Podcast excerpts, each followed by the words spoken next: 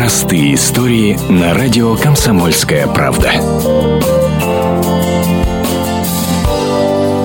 Девушка-эльф в белоснежном платье и доблестный воин-паладин связали себя узами любви и верности. Такое запросто может случиться в сюжетах фэнтезийных романов или в компьютерных играх, но вот в реальной жизни, оказывается, и такое возможно. Иркутяне Мария и Игорь Кузьмины сыграли необычную свадьбу, облачившись в героев сетевой игры World of Warcraft, рассказывает новоиспеченная жена. У нас всю жизнь с IT связана, и что я, что муж, мы очень любим именно вот игры Просто там очень красивый мир, и мы решили вот именно по нему свадьбу сделать. Костюм Марии сделать было несложно. Белое платье и купленные в магазине уши. А вот над женихом пришлось поработать. Влюбленные нашли единомышленников из Нижнего Новгорода через социальные сети.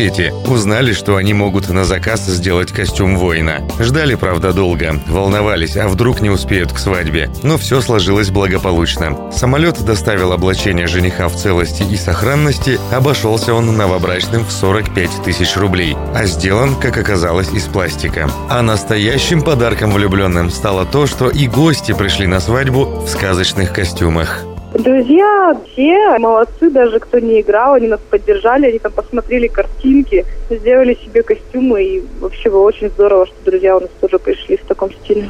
И даже выкуп они умудрились провести точь-в-точь, как в игре. Были задания, например, найти арктический мех или реликвию. Их загадывали персонажи, друзья в костюмах, и все это в самом центре Иркутска.